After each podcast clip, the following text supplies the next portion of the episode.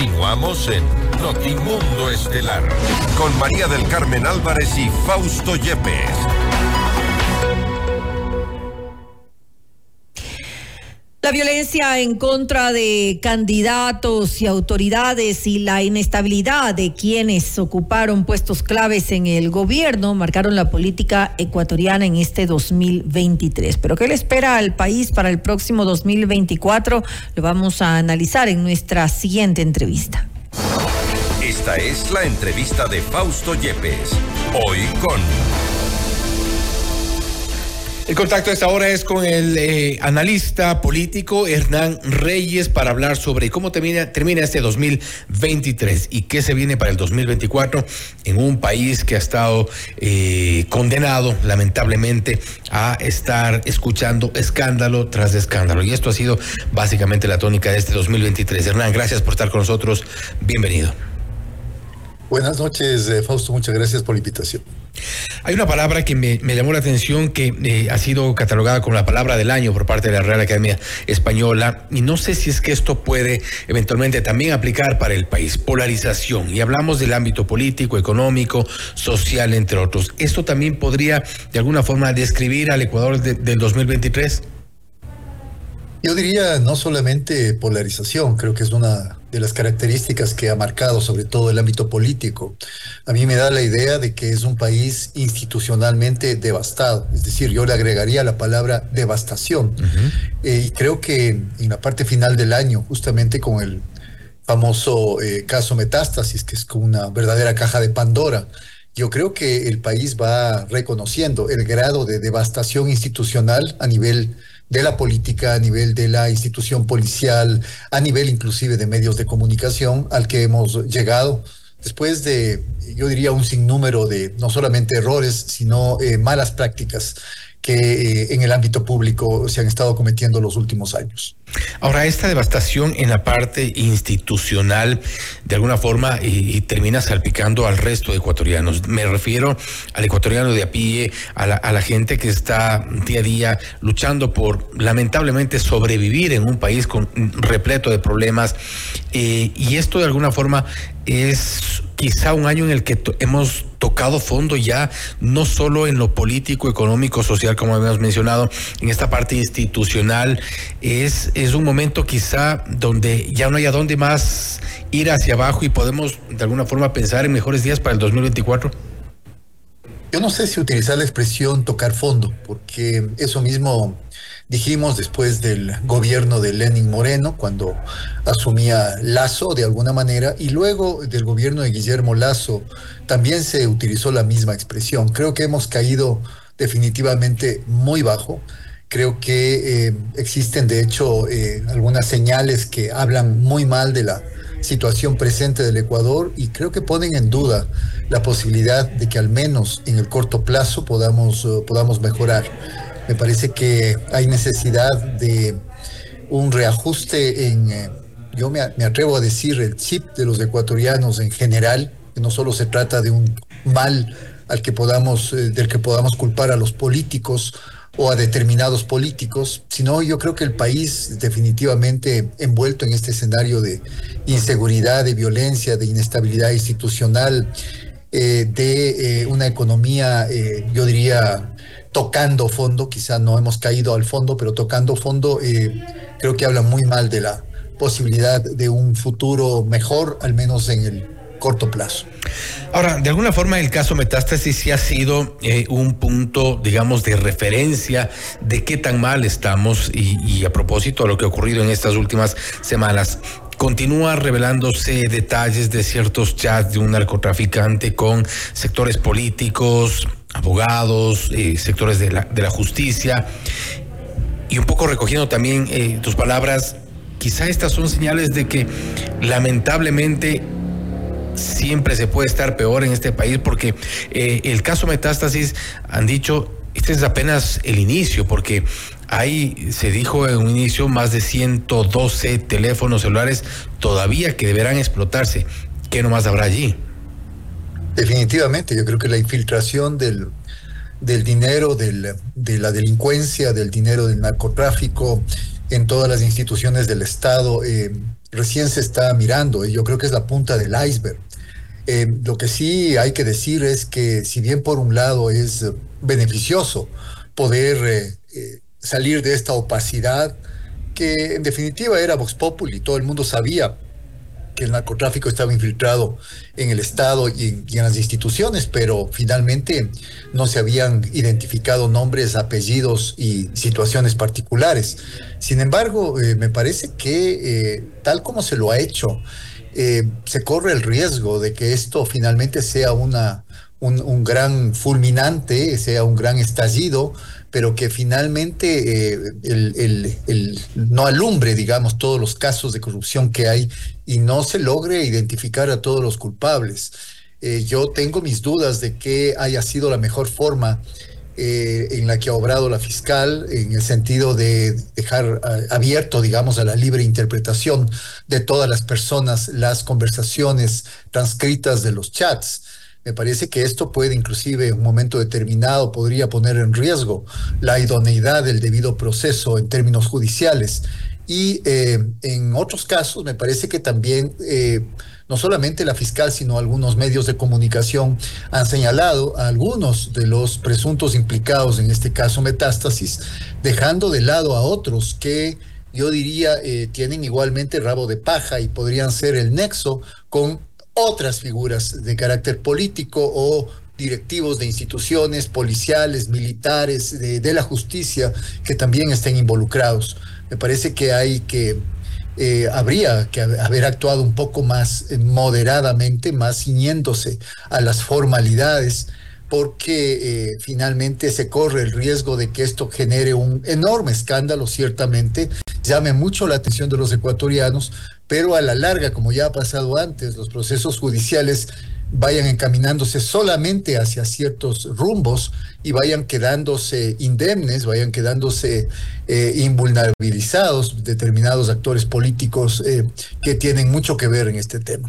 ¿Hay alguna esperanza de que puedan cambiar las cosas? Y me refiero concretamente a las acciones que vienen por parte del Ejecutivo en este primer mes de gestión y por parte de esta nueva Asamblea Nacional. Un pacto que es, ha sido evidente, ha sido eh, claro, pero ¿Esto nos da alguna idea de que puedan mejorar las cosas o este mes de gobierno nos queda todavía debiendo? A ver, eh, cualquier, eh, eh, cualquiera, cualquier persona que hubiera ganado la presidencia, y ya sea el caso de Luisa González o, o como efectivamente fue Daniel Novoa, tenía una misión y un desafío tremendamente difícil, no solamente por el corto tiempo que va a gobernar, sino por eh, que implicaba eh, salir de ese fondo del cual hemos estado hablando y dar un destello, una luz de esperanza a la gente eh, de manera rápida, de manera inmediata, sin dilaciones. Me parece que Daniel Novoa ha, tenido algunos, algunas de cal y otras de arena. Me parece que Daniel Novoa eh, hizo bien en tratar de apaciguar un poco las aguas políticas, justamente respecto al tema eh, con el que empezó la entrevista, respecto al tema de la enorme polarización que divide al Ecuador, la polarización política. Y, en ese sentido, el pacto, el acuerdo, como se lo quiera llamar, entre el socialcristianismo, el correísmo y el eh, partido oficialista, el gobierno, yo creo que ha sido una buena señal como para decir, todavía podemos sentarnos a conversar civilizadamente, racionalmente, y si bien es cierto, no a todos va a gustar los acuerdos a los que lleguemos, porque lo que tenemos es que formar de alguna manera mayoría en la Asamblea para evitar este desfase y esta eh, pelea a muerte entre el Ejecutivo y el Legislativo, de alguna manera podemos eh, llegar a consensos mínimos. Sin embargo, me parece que a ratos eh, también el, el señor Novoa ha dado señales de que no tenía algunas eh, cosas eh, claras y completas. Primero, se demoró, se ha demorado mucho tiempo y no creo que eh, finalmente, si me permite mi opinión, no creo que haya escogido a las mejores personas para llevar las riendas de los distintos ministerios y secretarías y poder sacar adelante al país. Segundo, me parece que si bien es cierto, había necesidad de enfrentar una gravísima, tal vez la peor crisis eh, fiscal que ha vivido el Ecuador los últimos años. Me parece que el proyecto económico urgente eh, que envió el Ejecutivo y que fue finalmente aceptado es un proyecto eh, incompleto, Es un proyecto que según los expertos y entendidos solamente va a dar recursos al Estado hasta el próximo mes de mayo. Y es un parche, básicamente exactamente en la misma situación que ahora y finalmente no se ha puesto el dedo en la llaga, es decir, no se ha eh, apuntado a cobrar eh, eh, mayores impuestos, por ejemplo, a los sectores más pudientes del Ecuador, cuyos subsidios son subsidios enormes, mayores a los subsidios de los combustibles. Eso normalmente no se dice y ahora veo que se está hablando y se está rumorando de que ya hay un plan para poder eliminar subsidios a los combustibles, lo cual puede también generar una enorme, un enorme malestar y descontento social. Es un tema muy sensible y delicado. Y en ese sentido, quizá las buenas intenciones y esta especie de destello de esperanza que el presidente Novoa podía haber estado, eh, digamos, eh, proyectando en las personas, quizá poco a poco vaya apagándose. Se viene ahora entonces un, país igualmente convulsionado, un país que no saldrá, eh, al menos, no sé si en el corto, quizá tampoco en el mediano plazo, de una crisis de institucionalidad que arrastra desde 2023, que quizá, como hemos dicho, si no, eh, siempre se puede tocar más, más abajo, pero que ha llegado a sus, a sus peores índices quizá históricos.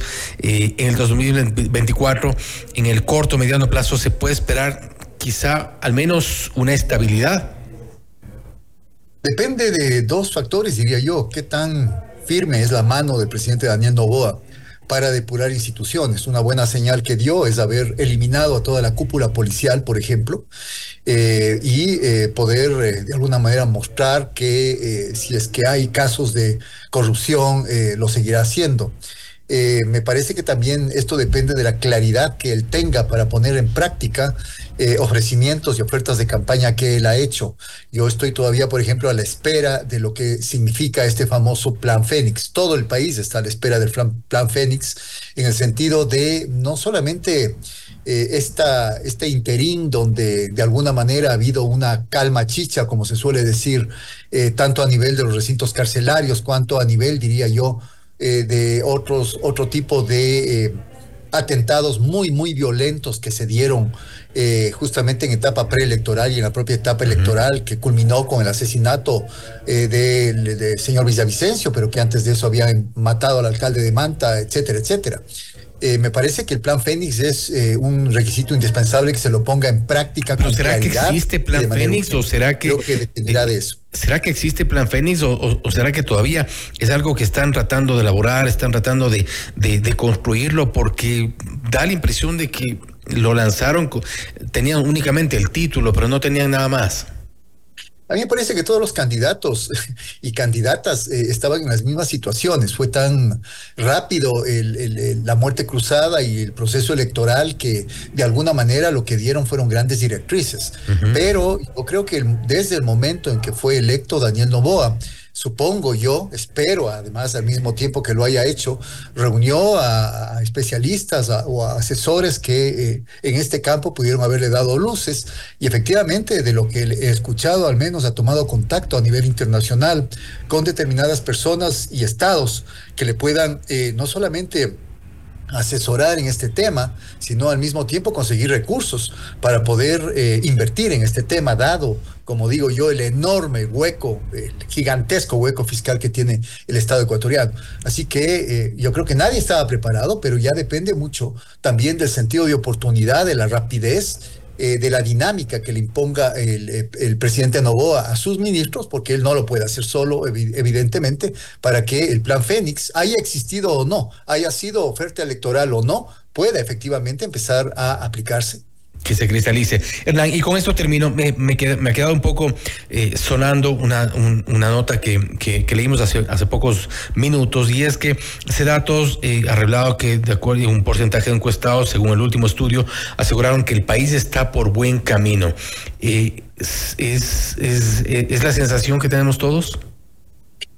No lo sé, a mí me parece que más bien es una percepción que se da eh, por el cambio de gobierno. Todo cambio de gobierno implica eso, implica una esperanza de que el nuevo gobierno eh, deje de ser tan malo como el anterior o finalmente sea un poquito mejor que el anterior, como quiera vérselo. O menos malo. Eh, perdón. O menos malo, digo. o menos malo, exactamente.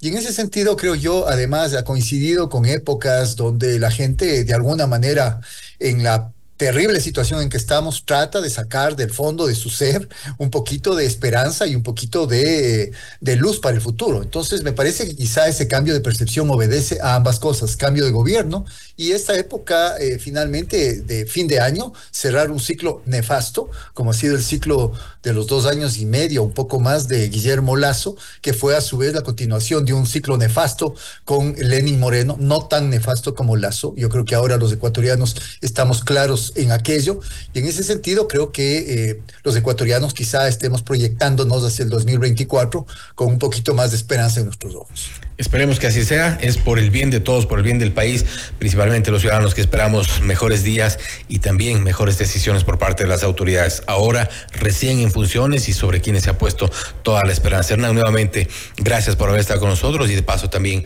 un feliz año. Gracias a usted, Fausto, igualmente. Gracias. Ha sido Hernán Reyes, analista político, hablando sobre cómo termina este 2023 el país y también qué se viene para el 2024. Ha coincidido en que si bien la, lo que ha dicho la Real Academia Española de la Lengua sobre la palabra del 2023, que es la polarización, no obstante, eh, Hernán le ha aumentado una palabra que sintetiza o podría sintetizar lo que ocurre en nuestro país, la devastación institucional. Y esto es evidente con todo lo que ha ocurrido, ahora cerrando con el llamado caso Metástasis. Esto es Notimundo Estelar, siempre bien informados. Noticias, entrevistas, análisis e información inmediata. Notimundo Estelar regresa enseguida.